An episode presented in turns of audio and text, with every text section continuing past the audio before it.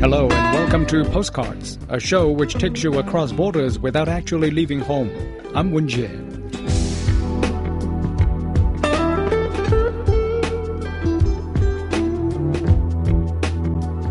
The world's largest atlas has been installed for public viewing in Australia at Sydney State Library.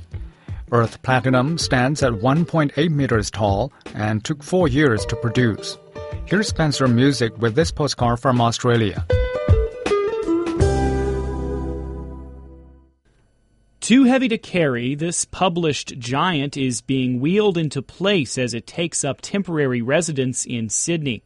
Earth Platinum is the world's biggest atlas with just 31 copies of the book published in 2012. This is the only copy in Australia, and it's now on show at the New South Wales State Library. It measures 1.8 meters by 2.7 meters and weighs 150 kilograms, needing two people just to turn the pages. Catherine Bartley is the conservator. Well, as you can see, it's almost two metres tall, and if one person turns it, the top of the page will flop down and cause creases in the pages. Earth Platinum is filled with incredibly detailed drawings of countries and continents around the world.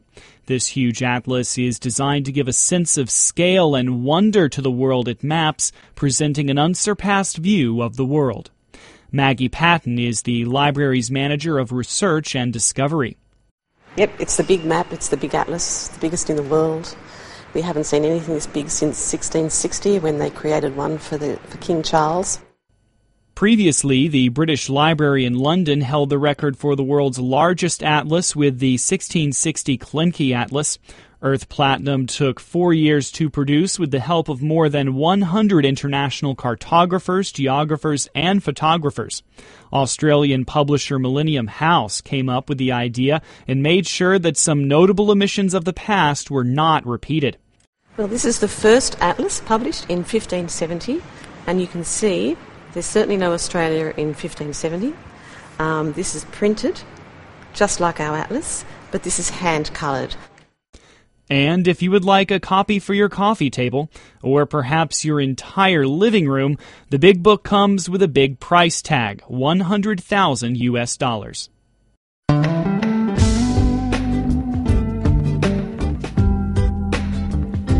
You're listening to Postcards, a weekly program on events and life stories taking place in different parts of the world. You can listen to our show at newsplusradio.cn.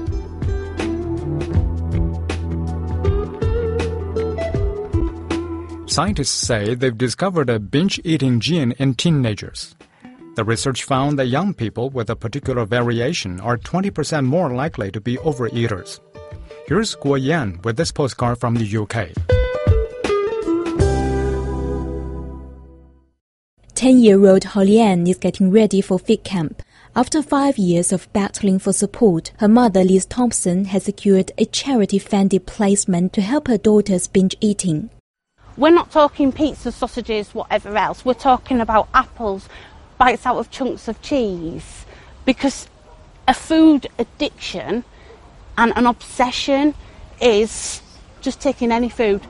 With a third of the UK population projected to be obese by 2030, researchers think they've found a gene that can influence binge eating. The discovery could help cut the cost of obesity for the UK's National Health Service, estimated to be around 6 billion British pounds a year. The team from the Institute of Child Health at University College London analyzed data from 6,000 teenagers between the ages of 14 and 16. They found that those with a variation in the FTO gene made them 20% more likely to binge eat. Among girls, the increase was 30%.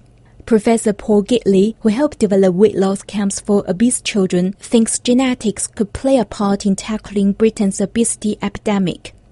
What our children and families tell us is there are lots of different factors which drive their behaviours. And so, in essence, being able to pinpoint through research what those different contributing factors are to different children is the way forward. And we've got to move away from this one size fits all approach, this blame culture that we have, the way we, which we make children and parents feel as though they're greedy and they're lazy. That's been the narrative for so long. The team behind the analysis thinks it could show which children might benefit from extra help. And Holly-Ann's mom welcomes what she sees as proof that some people are simply genetically programmed to overeat.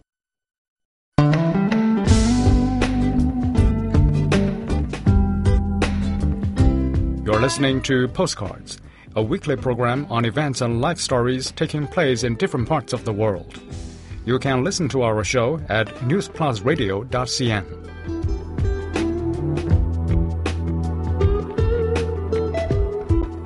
There's been a resurgence in traditional canoe racing and carving among Canada's indigenous population. Various Aboriginal people, known as the First Nations, have carved and raced canoes for centuries. The tradition nearly died out, but is now experiencing an unexpected comeback. Here's Shen Ting with this postcard from Canada. Jetson August has been hand carving this 12 meter long cedar canoe for two months. He says he'll finish in another month and the canoe will be ready for the water and to be raced. He's using a sanding board to smooth the canoe's exterior. Throughout the process, he also uses power saws, a fairing ball, and a power flame torch to reshape the structure. To carve the inside of the canoe, he uses a 5-inch grinder and a rounded orbital to make it smooth. His ultimate goal is to make a canoe that is light, agile, yet sturdy in the water to be efficient out in the water. And what I mean efficient is that we have a successful team and that we own a nice fast canoe. And that's something that's been passed down from generation to generation. So yes, there's a great difficulty and a lot of pressure, peer pressure, because you know, like my father and my grandfathers, they were all good canoe builders. So I've got some big shoes to fill. The canoe he's currently making will seat six paddlers and weighs roughly 180 kilograms. August usually works six to eight hours a day crafting canoes. He began carving them 34 years ago, taught by his father and grandfathers. He still owns canoes that his grandfathers made, some of which are nearly 100 years old. August is from the Cowichan tribe and lives in Duncan on Vancouver Island. Throughout his career, he's built around 50 canoes. He's one of a very few active carvers on Vancouver Island and is determined to keep the tradition alive and pass it on to the younger generation of youths from indigenous communities. Aboriginal groups in British Columbia have carved and raised canoes for centuries. There were roughly 10,000 canoes in British Columbia at the end of the 19th century. However, due to significant social and technological changes, canoe carving and racing had nearly died out by the early 20th century. This is the first wool canoe race in Victoria's inner harbour in more than 100 years. Five different First Nations from various parts of Vancouver Island are taking part. A hundred years ago, it was common to see war canoes in this harbour. The Aboriginal groups taking part in the races say it's crucial to help revitalize the tradition. All of the war canoes are handmade from wood. Before they can be raised, they are treated with epoxy and fiberglass. This helps preserve the boats and gives them added strength. Stacy Seymour is from the Tsuut'ina First Nation in Ladysmith on Vancouver Island. Her great-great-grandfather raced canoes in the early 1900s, and the tradition has continued in her family. She started to paddle in 2002 when she was 25 years old, and she fell in love with it right away. After her father died in 2008, Seymour began running the Rainbow Canoe Club – like August, she's committed to carrying on the tradition that was passed down to her. It is important because it, all the values and the teachings that goes with it. Not only that, it's drug and alcohol free. It gives us healthy lifestyles and we share the importance and teachings and what it means to us with our children and, and adults all the paddlers that participate with Rainbow Canoe Club. We all stand together and stick together as one, and we carry on forward. Is the legacy that was passed on, so we're just keeping this culture alive for our family.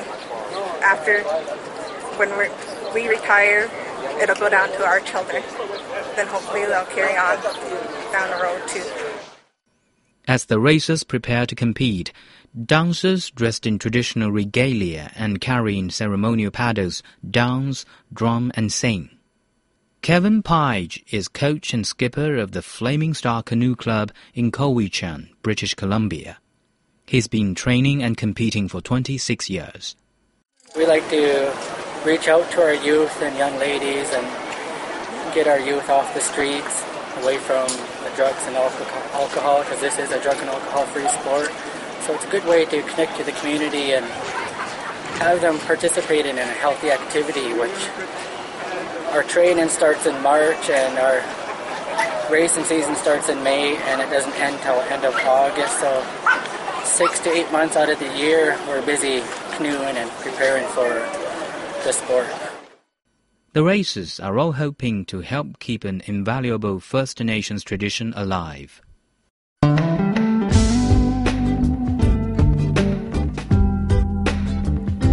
You're listening to Postcards, a weekly program on events and life stories taking place in different parts of the world. You can listen to our show at newsplusradio.cn.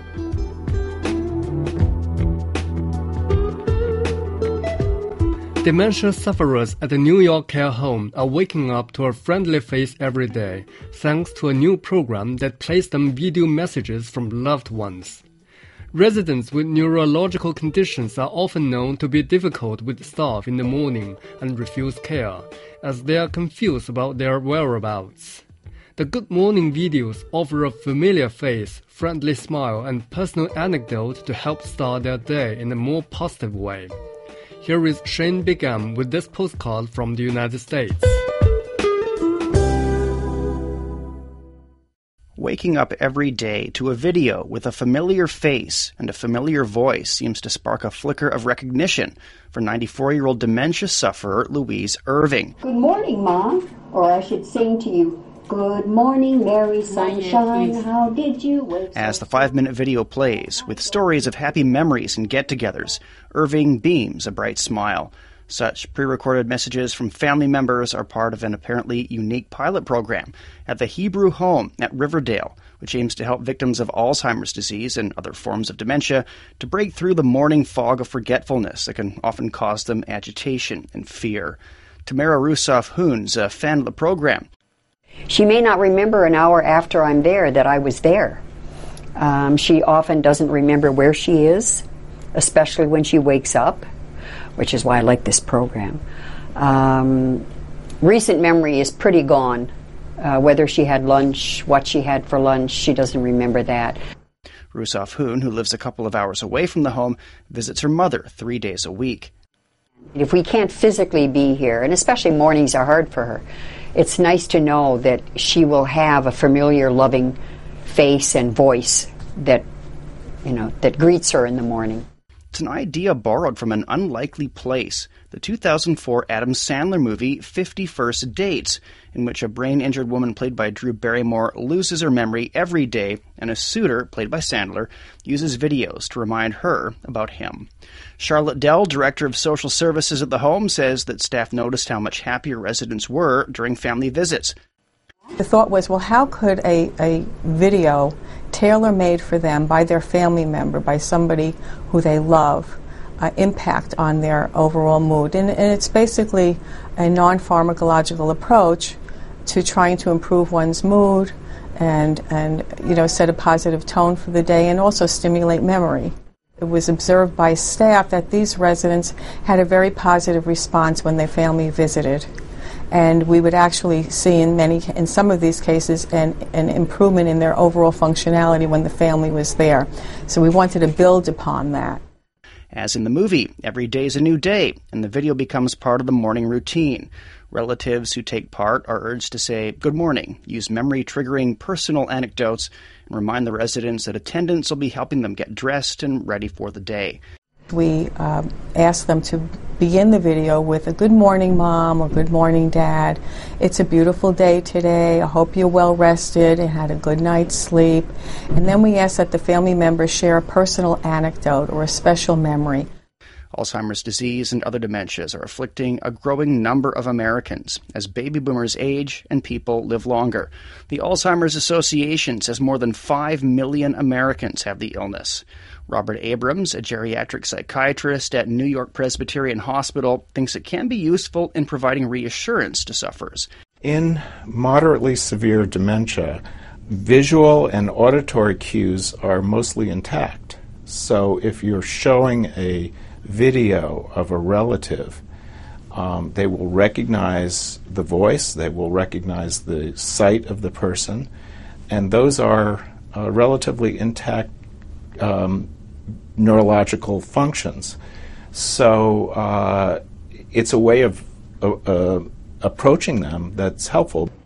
However, he cautions that it'll not reverse or slow neurological conditions. Well, I don't think it will make any permanent difference. This is a to provide consolation, comfort. Um, the it's addressing itself to agitation related to dementia. It's a symptomatic treatment. It's not going to fundamentally alter you know the course of the disease or improve improve memory in any substantial way. But if it makes patients feel better, if it makes the environment seem less alien and frightening, I think it's uh, very valuable. Ruth Drew, Director of Family and Information Services for the National Alzheimer's Association, also has reservations but agrees it has benefits. You know, I'm not sure if a recorded message is going to change a person's awareness, but I think it's a great thing to try. And really, it might work well for one person, maybe differently from another. Certainly, finding ways to tap into the familiar, to uh, show a face and a voice of a person that that they love and know and trust. That's a great idea.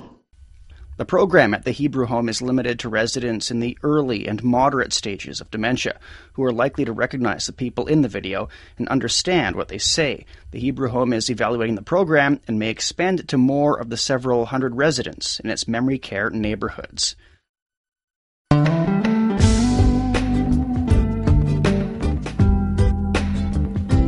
You're listening to Postcards a weekly program on events and life stories taking place in different parts of the world. You can listen to our show at newsplusradio.cn.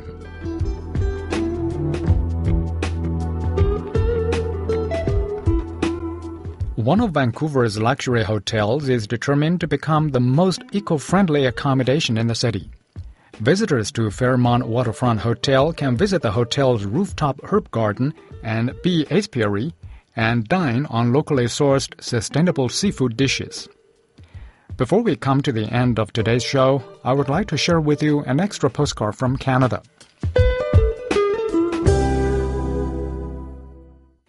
It's a busy time of year for Vancouver's Fairmont Waterfront Hotel, but not only for guests and staff. It's also a hive of activity for the hotel's resident bees. The hotel is home to six beehives and more than 500,000 honeybees. The hotel's so-called bee butler, Michael King, is responsible for taking care of the insects. He says bees are responsible for pollinating over half of the world's food, and without these insects, there would be serious food shortages around the world. I see a bee with uh, incredible intelligence, uh, intelligence that we've only now started to understand. Uh, their ability to navigate, their ability to feed themselves, their ability to feed us as a result of what they do. Uh, they're committed to the colony, uh, and I see an insect that uh, from day one to the last day of its life is doing everything for other bees in its colony, and that to me is an amazing feat. King uses a smoker to calm the honeybees, which means he can get a closer look at the insects. The hotel also supports local organization Hives for Humanity. They're helping support the growth of local bee populations in new habitats and green spaces. King says bees aren't naturally aggressive insects, and he enjoys educating guests and the wider public about their value. Fairmont is ranked as a 5 Green Key hotel and a 4 Green Key Meetings hotel by Green Key Global, an environmental certification body which specializes in the lodging and meetings industries. The hotel was the first in the city to provide electric vehicle charging stations. They offer complimentary parking to guests driving electric vehicles, even people who aren't staying at the hotel. The hotel also boasts a calming 2,100 square foot herbal garden on its roof. Since 1991, the hotel has grown more than 20 varieties of herbs, vegetables, fruits, and edible flowers. At the moment, English and French lavender and red chard are growing and will soon be ready to harvest. The hotel's executive chef, Dana Hauser, uses many of the garden's herbs and vegetables in her own culinary creations. Guests are able to order cocktails made from the garden's fresh herbs too. The hotel has partnered with the well-known Ocean Wise program developed by the Vancouver Aquarium. It allows Hauser to help protect endangered marine life while still serving sustainable seafood. The hotel serves organic wines and honey produced on its rooftop. When guests see how committed we are to sustainability, they get very excited, especially people who who are involved in that in some way, shape, or form. And they, uh, whether that's if they're gardening themselves or if they come here because they hear of our concept and, and what we're committed to. Uh, it's also fun as well for me when I have guests that don't don't really understand fully what that is about. So um, as a chef, I get to teach them that, and I get to inspire them to, you know, to, to be a part of it and to come back, and, and we can show that uh, show that to them, even whether it's you know a garden tour or a tour of the bee apiary, uh, and just through our food ourselves. Uh, you know, this this hotel is really committed to sustainability. The hotel's commitment to sustainability even extends to what's known as an Eco-Meet program. It allows event planners to keep their ecological footprint low while still staging meetings. Planners can choose disposable free service, local and organic menus. Leftover food can be given to local charities. Through new recycling initiatives, the hotel is working to produce zero waste. The hotel recently hosted Vancouver's Eco Fashion Week, where a number of local fashion designers used recycled hotel linen to create elegant kimonos. The public voted online and chose designer Sharon Zhang's kimono as their favorite creation. She used two bed sheets and two pillowcases to create her winning design. The designer used a traditional Asian dyeing technique known as deep dyeing to give the kimono its yellow, orange, and red colors. Zhang says she cut the front of the dress and its sleeves short to give the kimono a western edge to complement his Asian-inspired style. I think it's a really great idea to design something out of the old um, stuff because now people are more and more aware of uh, how their clothes are made and what they're made from. So it's more about being social responsible than just looking pretty or be on top of trend. So it's very, it's also um, will help you to get your creativity from creating something as well. Fairmont Waterfront aims to achieve zero waste by improving its waste diversion rate through a combination of reusing, reproposing, and recycling.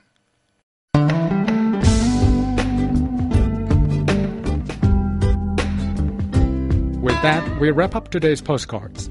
For program producer Zhao Jianfu, I'm Wen Jie. See you next week.